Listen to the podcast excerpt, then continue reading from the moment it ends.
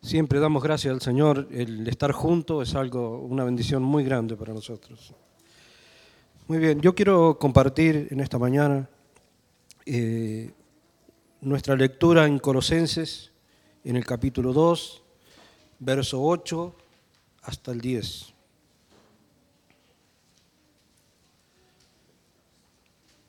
Colosenses 2,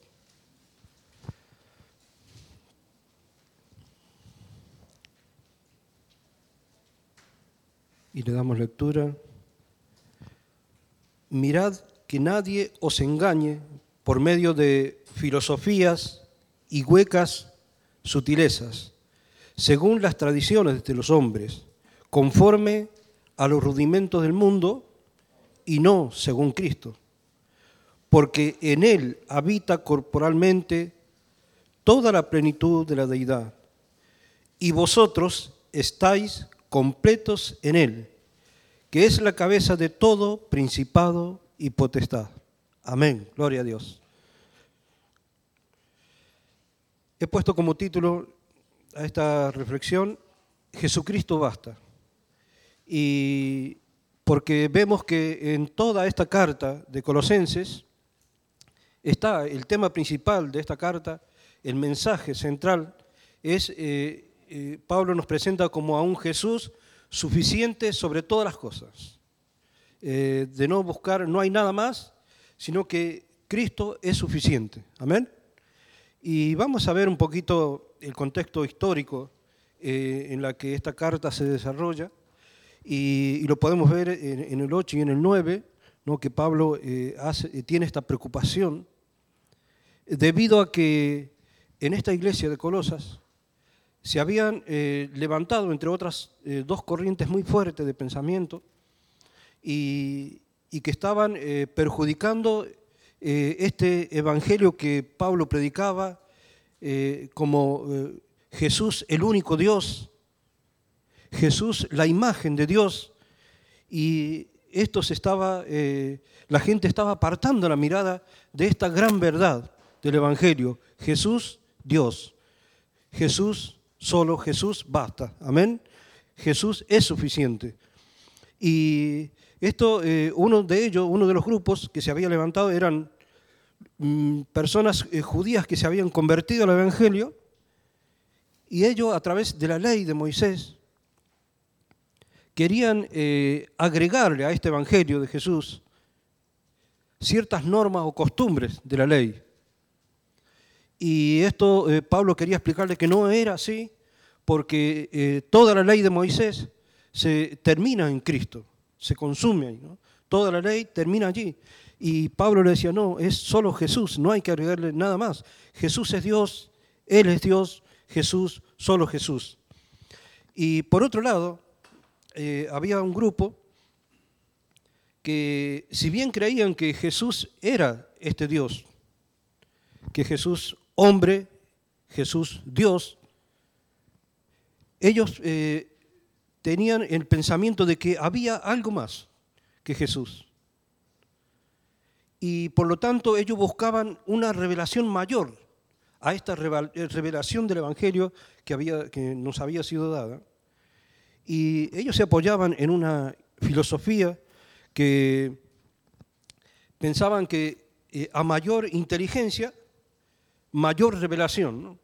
Es decir, esto los condicionaba a que era un grupo reducido porque era un grupo muy especial, porque se basaba en sus capacidades. Por lo tanto, a esta gente capacitada en un nivel superior, eh, supuestamente, se le revelaba esto que era superior a Jesús y al Evangelio. Una cosa totalmente incierta, porque Jesús es todo. Jesús, eh, Pablo le quería decir, esto no es así, no hay más, ni por arriba de Jesús, ni tampoco por debajo de Jesús. Jesús es la imagen de este Dios, ese Dios invisible al cual vosotros no habéis visto, pero Jesús es la imagen pura de este Dios verdadero. El que ve Jesús ve al Padre. Y esto es lo que Pablo eh, quería eh, eh, revelarle en esta carta, esta preocupación. Por eso el 8 dice, no os dejéis engañar por filosofía u otros, otras cosas, sino que el verdadero evangelio de Jesucristo es el que nosotros predicamos, es el que Pablo había enseñado y es el que estaba en la iglesia. Estas situaciones traían, como es normal, eh, traían pensamientos diferentes, eh, traían polémica, traían debate en medio de la congregación. Y, esto siempre lo que termina, ¿no? Está muy cerca, cuando hay estas líneas de pensamiento diferentes, eh, está muy cerca, trae sí o sí divisiones en la iglesia. Y, y Pablo lo que quería era hacerlos volver de ese pensamiento. Y les decía, no, no os dejéis engañar. Quitar la mirada de estos judíos que quieren enseñar otras cosas, de este pensamiento, ¿no? Y de estos otros que están por aquí. Y volver a centrar la mirada en Jesús como único Dios. No busquéis en nadie más. Porque este Jesús, como decía, es la imagen del Dios vivo, del Dios verdadero. Él mismo es Dios y no hay más el único Dios. Él es todo lo que nosotros podemos necesitar. Amén. No hace falta buscar en nadie más. Él es todo lo que nosotros podemos necesitar. Jesús. Aleluya. Y Pablo, eh, la preocupación que tenía era esto, ¿no? Y el consejo era un llamado a volver nuestra mirada eh, a este Jesús y quitar la mirada de cosas que, nos quieren hacer distraer, ¿no? Eh, vivimos en estos tiempos que hemos estado pasando, eh, tiempos diferentes, ¿no? que no hemos vivido nunca en nuestra generación, pero que en cierta manera quieren distraer nuestra mirada. Y son, nosotros podemos mirar, es una cosa muy seria, pero ha habido cambios. Bueno, ahora tenemos que venir con mascarilla, antes no, ¿verdad? Eh, pero bueno, en invierno, yo le decía, en invierno tenemos que venir con chaqueta, ahora no, venimos sin chaqueta. Es decir, lo que quiero decir que son cosas mínimas que no pueden condicionar y no pueden hacernos quitar la mirada de Jesús. Amén. Que nuestra actitud sea siempre mirar a Jesús. Que nuestra mirada a Jesús no esté condicionada por una mascarilla o por, por cosas externas, ¿verdad? Tenemos que venir con mascarilla, no pasa nada, venimos con mascarilla. Tenemos que obedecer, tenemos que dar un buen testimonio, pero nuestra actitud debe ser nuestra mirada en Jesús. Jesús era el mismo antes de la pandemia, durante y ahora. ¿O no? ¿O ha cambiado el Señor? No ha cambiado. Nuestra forma de adorar a Dios, nuestra actitud tampoco debe cambiar. Si Él no cambió, ¿por qué vamos a cambiar nosotros? ¿Verdad? Necesitamos tener esta actitud de poder adorar al Señor, de poder volver nuestra mirada si algo nos ha distraído en estos tiempos. Y, sabe, en el capítulo 1 de esta misma carta, yo siempre digo que una carta necesitamos leerla desde el principio hasta el final, porque cuando te llega una carta y, la comienzas a leer de la mitad, no entenderás mucho. Y si le lees el final, tampoco. Necesitamos leerla completa. Y es por esto que le decía que en esta carta todo el mensaje central es que Cristo es suficiente, no hay nada más. Por eso en el capítulo 10, y vosotros estáis completos en Él. No hay otra cosa. Y en el capítulo 1, les decía, en el verso 27, Pablo le dice, eh, este misterio que estaba oculto, que en otros tiempos estaba oculto y que muchos quisieron conocerlo. Este le ha sido este misterio de Dios que ahora ha sido revelado a vosotros. Ese misterio quién es Cristo. Cristo en vosotros, esperanza de gloria. Aleluya. Cristo en vosotros, esperanza de gloria. El misterio de Dios revelado a su pueblo y, a mí me parece oír la voz de Pablo diciendo en esta situación que se encontraba la iglesia, de diferentes opiniones, esto sí, esto no. Me parece oír a Pablo decir, no pierdan el tiempo con estas cosas, no, no desvíen la mirada a estas cosas, sino que aprovechen. A vosotros se les ha revelado algo glorioso, que es el misterio de Dios. Jesús mismo, el Dios, la imagen de Dios, se les ha revelado a vosotros. Cosas que otros quisieron verlo y no pudieron, pero vosotros ahí tenéis el privilegio de poder ver y poder disfrutar de esta revelación gloriosa de Dios en Jesús, Cristo en vosotros, esperanza de gloria. Y decíamos eh, hace unos días atrás cuando compartía sobre este versículo que Él es nuestra mayor esperanza, Jesús. Y esa es nuestra revelación, que Jesús es la mayor esperanza. ¿No? Y esta esperanza no es un tiempo de espera, no es una etapa, no es una circunstancia, sino que esta esperanza es una persona. Aleluya. Cristo en vosotros, esperanza de gloria. Cristo está con nosotros. Cristo es la mayor esperanza. No hay otro fuera, más arriba de Él. Y si es así, si nosotros lo entendemos así, ¿por qué buscar otra? ¿Por qué poner nuestra esperanza en otra? Si nuestra esperanza es Jesús. Y Cristo está en nosotros para bendecirnos, para ayudarnos, y Pablo quería hacer volver esto a la iglesia. Y como diciendo lo que le decía, que me parece oír la voz de Pablo diciendo, aprovechen este tiempo, aprovechen esto que se les ha revelado, aprovechen la iglesia que tienen, que es hermosa, aprovechen este evangelio, aprovechen esta comunión del Espíritu Santo que está entre nosotros. No pierdan el tiempo en otras cosas. Aprovechemos la comunión de los hermanos. Hemos venido nosotros de diferentes lugares. Y, sabe que si Dios te ha traído aquí, es porque este es el mejor sitio para ti. Este es el mejor sitio para mí. Cuando tú estás donde Dios quiere que estés, serás plenamente feliz. Y todos tus objetivos serán cumplidos porque es el propósito de Dios. Y nosotros debemos tener este conocimiento, esta actitud en nuestro corazón voy a aprovechar porque si Dios me ha traído aquí porque hay cosas grandes. Dios no se equivoca. Dios quiere bendecir tu vida, quiere bendecir tu familia. Dios siempre quiere llevarte a mejor, nunca te llevará peor, pero tienes que estar donde Dios quiere que esté. A veces nosotros queremos estar donde nosotros queremos y no es así. El bien para nuestra vida es estar donde Dios quiere que esté, no donde yo quiero. El plan de Dios se cumplirá donde Dios quiere que estés. Y lo que quiero decirte con esto en esta mañana es que, que si estás en este lugar, es porque Dios te ha traído. ¿Lo crees así? Muchas personas a veces cuando hablamos, no, Dios me trajo aquí, pero resulta que la actitud lo dice, lo contrario. Y nosotros tenemos que tener esta actitud, Señor, yo creo que tú me has traído aquí. Me has traído a esta iglesia y voy a contribuir a ella voy a tener esta actitud de trabajar, de luchar por la obra de Dios. Cuando nosotros bendecimos la obra, trabajamos en la obra de Dios, cuando bendecimos a otro hermano, nos bendecimos a nosotros mismos. ¿Por qué? Porque somos un cuerpo. Cuando bendecimos al cuerpo, nos estamos bendiciendo a nosotros mismos. Cuando ayudamos a un hermano, nos estamos ayudando a nosotros mismos. Cuando contribuimos a la obra de Dios. A mí hay algo que, que me emociona mucho cuando lo pienso, y es el hecho que cuando recuerdo que cuando yo llegué al Señor,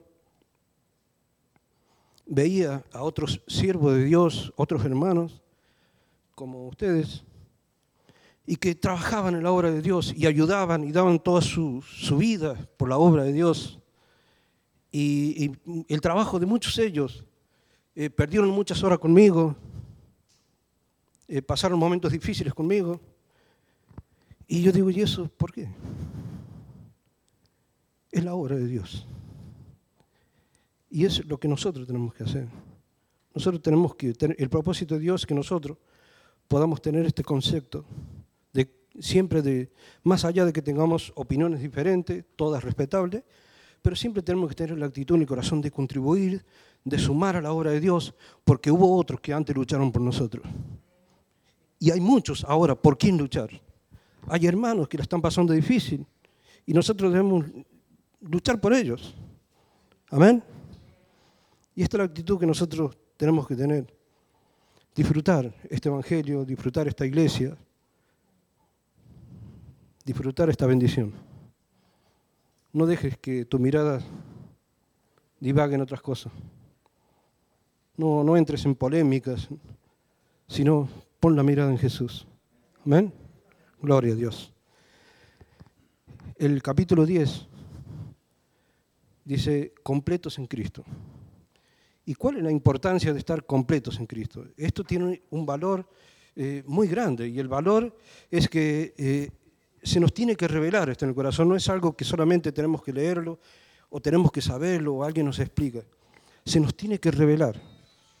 Y, esto de revelar, ¿qué es lo que es? Revelación es eh, tener el conocimiento de algo que estaba oculto, de algo que estaba en secreto, y esa es la revelación.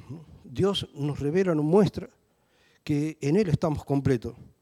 ¿Y cuál es la importancia de saber de que en Él estamos completos? Cuando nosotros entendemos que estamos completos en Él, no buscaremos en nadie más. Ya del solo hecho de estar completo, no hay sitio para otra cosa. Si estoy completo, estoy lleno. Ahora cuando hay vacíos en mí, seguramente yo buscaré otras cosas. Pero si en Él estamos completos, esa es la importancia. Y esto tenemos que saberlo. Y esto tiene que estar revelado en nuestra vida, porque es lo que nos ayudará a no buscar equivocadamente en otras cosas, sino buscar en Jesús. Solo Jesús basta. Solo Jesucristo basta. Aleluya, gloria a Dios. Ahora para entender esto, decíamos, se nos tiene que revelar. Pero para que haya revelación, tiene que haber transformación en nuestra vida. Esto no se le revela a cualquiera.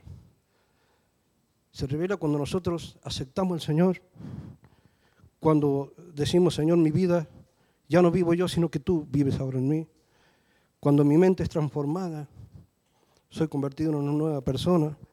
Y cuando comienzo a caminar el día a día con una renovación y una transformación en mi mente, en mi corazón, eh, cuando la palabra dice que el hombre natural no percibe las cosas de Dios, que son espirituales, porque las cosas de Dios se han de percibir espiritualmente. Y esto es una realidad. Nosotros tenemos que, por lo tanto, crecer en este hombre espiritual, alejarnos del hombre natural y crecer en el hombre espiritual, porque esto nos llevará a una transformación y, por lo tanto, una revelación revelación de los secretos, de las verdades de Dios. Cuando nosotros conocemos los secretos y las verdades de Dios, no habrá nada que te pueda apartar. Nosotros seguiremos en ese camino. Y es por eso la importancia que tenemos que tener esta revelación. Pero para eso tenemos que estar decididos a ser transformados por el Señor. Amén. El 100%. No una parte, sino decirle, Señor, por eso Pablo lo decía mejor que nadie, ya no vivo yo, sino que Cristo vive en mí. Él se había negado a sí mismo. Ya no vivo yo. Cristo vive en mí. Amén. Necesitamos, ¿y por qué necesitamos que se nos revele esto? Porque Dios no se explica a sí mismo. Dios no se explica a sí mismo, Dios se revela. Si se explicara, caeríamos en esto que hablábamos del principio, aquellos que según ellos, esta revelación caía sobre los más inteligentes y muchos de nosotros quedaríamos exentos de esto. Pero esta revelación nos pone en igual de condiciones a todos. No pasa por un conocimiento intelectual. Hay gente que no tiene estudio y tiene una revelación de Dios, un conocimiento, una sabiduría. ¿Por qué? Porque estudió. No, porque Dios se lo reveló. No quiero decir con esto que no hay que estudiar. Nosotros estamos llamados a estudiar eh, a progresar en la lectura bíblica, en estudiar las cosas de Dios y junto con la lectura, eh, eh, con la disposición de aprender, Dios te revelará todas las cosas. Porque la palabra en sí trae revelación. Y necesitamos entender esto. Un ejemplo claro era la vida de, Pedro. Recuerdan aquel momento cuando Jesús le preguntó, ¿quién decís que soy yo? Uno dije, bueno, uno, Juan, otro. ¿Y Pedro qué dijo? Tú eres el Cristo, el Hijo de Dios. Pedro no tenía estudio. Era un hombre sin mucha cultura. ¿Y qué le dijo Jesús? Bienaventurado, Pedro, porque esto no te lo reveló ni carne ni sangre, sino mi Padre que está en los cielos. Hay un verso que yo quiero compartir respecto a esto, que está en Mateo 11, 27, y dice, hablando Jesús, todas las cosas me fueron entregadas por mi Padre, y nadie conoce al Hijo sino el Padre. Ni al Padre conoce alguno, sino el Hijo, y aquel a quien el Hijo lo quiera revelar. Amén. Es Jesús quien nos da la revelación y nosotros podemos caminar en consecuencia. Ahora, eh, ¿cuándo estamos completos? Hay una obra que Jesús ha hecho para que nosotros estemos completos y, tenemos que remontarnos al principio, cuando el hombre fue desechado de la presencia de Dios a causa del pecado y desde entonces el hombre comenzó a divagar porque había un vacío en su corazón en búsqueda de, una llenura, de una plenitud y nunca lo pudo encontrar. ¿no? Y, Jesús vino a la tierra para llenar ese vacío del hombre y, y Jesús estaba en la tierra y sanaba enfermos eh, daba libertad a los cautivos, predicaba el reino de los cielos, pero aún así la obra estaba incompleta. ¿Cuándo se completó la obra de Jesús? Cuando Jesús resucita en la cruz. Amén. Cuando Jesús resucitó en la cruz, la obra fue terminada. Esta obra redentora, Él vino a reconciliar todas las cosas para con Dios, vino a reconciliar nuestra vida con Dios y fue consumado en la obra de la cruz.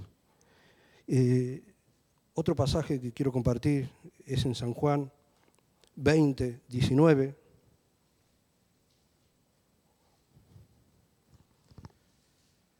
Y mira, y dice, cuando llegó la noche de aquel mismo día, el primero de la semana, está hablando cuando Jesús, después que Jesús resucitó, Estando las puertas cerradas en el lugar donde los discípulos estaban reunidos por miedo de los judíos, vino Jesús y puesto en medio les dijo, paz a vosotros. Estaban confundidos, llenos de temor, su maestro ya no estaba, pero allí aparece Jesús en medio de esta confusión, en medio de estos temores, y, aquel paz a vosotros. No solamente está relacionado con este shalom, que significa un saludo, pasa a vosotros, sino que tiene una profundidad mayor eh, en, en, una lengua, en un dialecto semita que hablaban los judíos en la antigüedad y que también significaba obra terminada, completo. Esto significaba. Es decir, Jesús, después de haber eh, resucitado, llega y frente a los discípulos le dice, pasa a vosotros. En otras palabras, obra terminada. ¿Por qué estáis tristes? ¿Por qué estáis afligidos? ¿Por qué tenéis miedo? La obra ha sido terminada. Ya no hay por qué temer. Amén. Él, Él se llevó todas nuestras cargas, Él se llevó toda nuestra condenación, Él se llevó todas nuestras aflicciones, Él se llevó todas nuestras necesidades y aquí a obra él vino a reconciliar todas las cosas y ahora estamos en paz para con Dios y para con los hombres a través de esta obra gloriosa de Jesús. Amén. No hay nada, no hay nada más. Todo lo que nosotros necesitamos está en Jesús. Amén. No hay otro. Único Dios. No hay más. Ni por abajo, ni por arriba. Solo Jesús, solo Jesucristo basta. Amén. Y, y ¿sabes? Yo pensaba en este eh, transitar de Jesús hacia la cruz.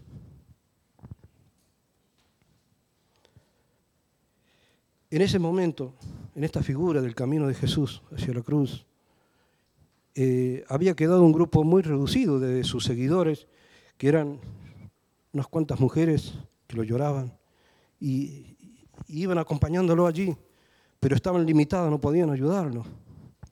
Había otras personas que le injuriaban, Pero este, este grupo no podía hacer nada por él. Estaban allí, pero no podían. Había limitaciones. Y todos conocemos que aquel Simón vino a ayudarle, ¿no? Pero hubo momentos de ese camino que Jesús tuvo que hacerlo solo.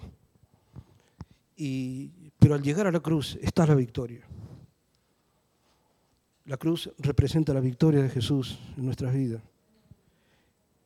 ¿Y qué quiero decir con esto? Que muchas veces este camino que nosotros hemos decidido seguir, el camino de Jesús, hemos tomado nuestra cruz y vamos en pos de Jesús, a veces, muchas veces, pasamos por situaciones difíciles, de dolor, de angustia, y, es verdad que le pedimos a los hermanos que oren por nosotros, y los hermanos están ahí, es lógico, así.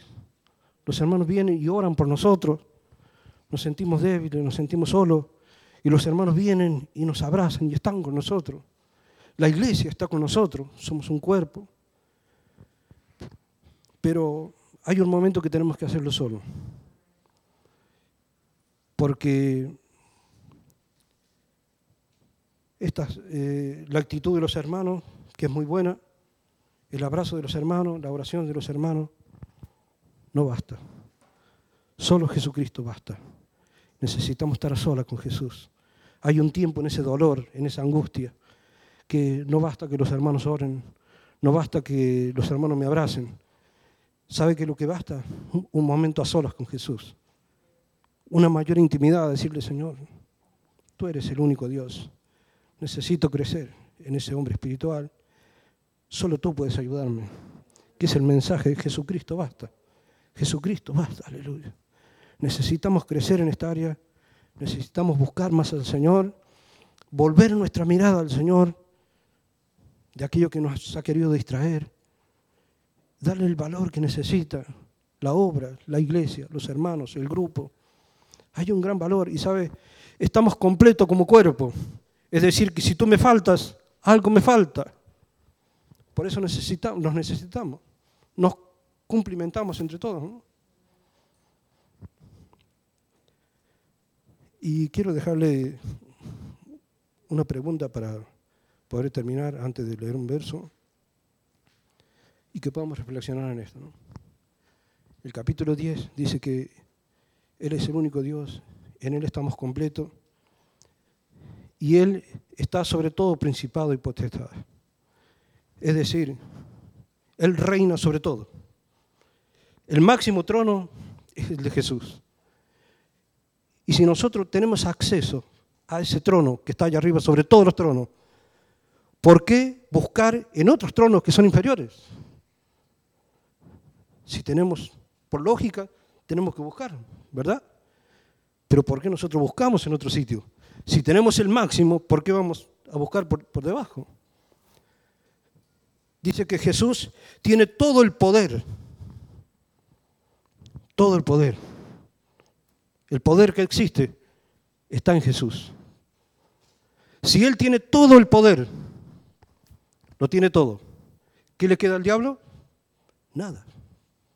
El diablo está vencido. El diablo no tiene poder. Jesús tiene poder. Amén. Por lo tanto, nosotros debemos buscar a Jesús con esta actitud. Señor, tú tienes todo el poder. No hay nada que pueda atemorizarme, porque yo confío en ti que tienes todo el poder sobre todas las cosas, porque todas las cosas fueron creadas por Él. Amén. Quiero dejarle un, versículo en Romanos 8, 31 y 32.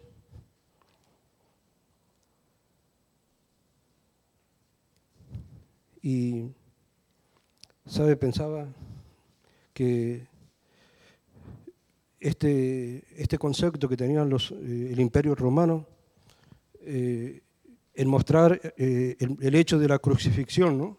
que sabemos que era una condena máxima que había, la pena de muerte, y estaba expuesta, era una exposición al dominio y al poder del romano y a cumplir con ciertas normas, y el que no cumplía estas normas, de hecho, por eso ellos lo ponían en un monte alto, hacían este evento, porque tú podías ver, ¿no? Y, era como atemorizar, ¿no? diciendo, si no cumples las normas, te espera eso, la cruz, la muerte, la humillación, el castigo. Y aquel hecho, ese evento que simbolizaba la muerte, que simbolizaba eh, la condenación, cuando Jesús llegó a la cruz, pasó a simbolizar la vida, pasó a simbolizar el perdón, en, en consecuencia la victoria para nuestra vida. Amén. Ese fue el comienzo, no fue la muerte, fue el comienzo de nuestra vida. Y nosotros debemos entender esto. Jesús, único Dios, no hay más. Romanos 8, 31 y 32. Dice la palabra del Señor. ¿Qué pues diremos a esto? Si Dios es por nosotros, ¿quién contra nosotros?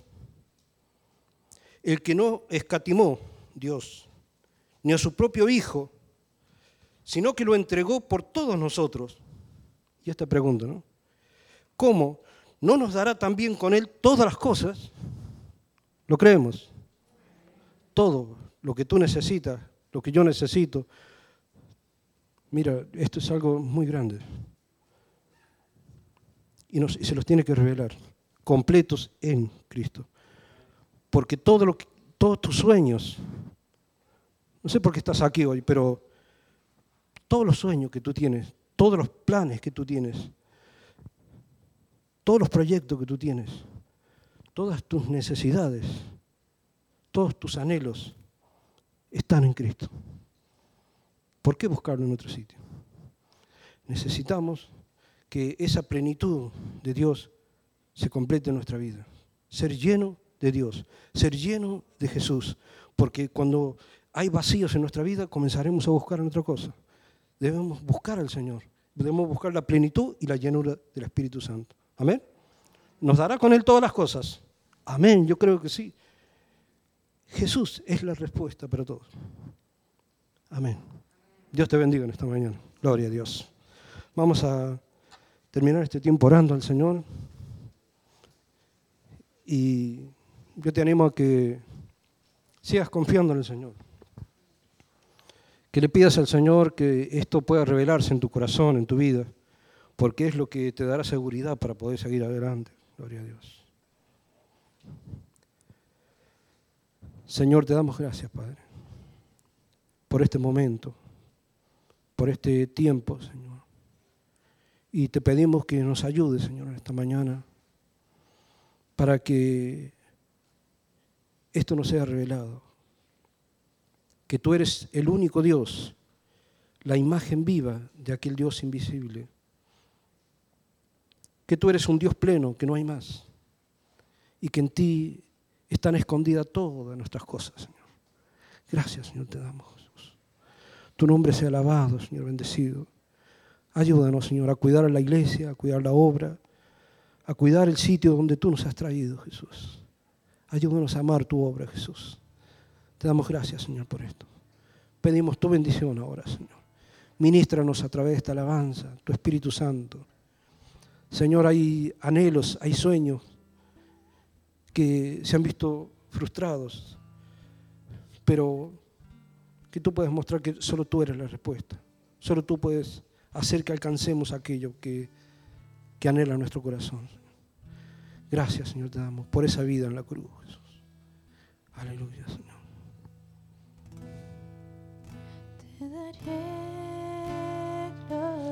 Vamos a ponernos en pie y vamos a cantar esta alabanza juntos. Olio de gozo, el lugar de luto, manto de alegría, el lugar de espíritu angustiado, y seréis llamados árboles de justicia te daré gloria en lugar de ceniza, óleo de gozo en lugar de luto, manto de alegría en lugar de espíritu angustiado y seréis llamados árboles de justicia y restauraré las ciudades arruinadas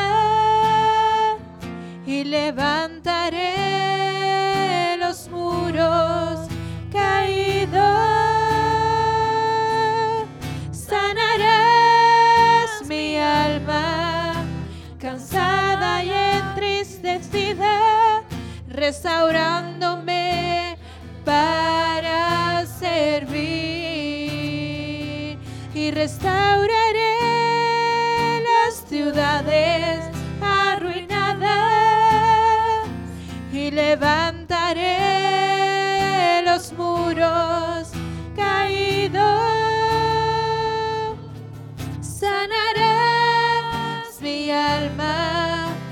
cansada y entristecida, restaurando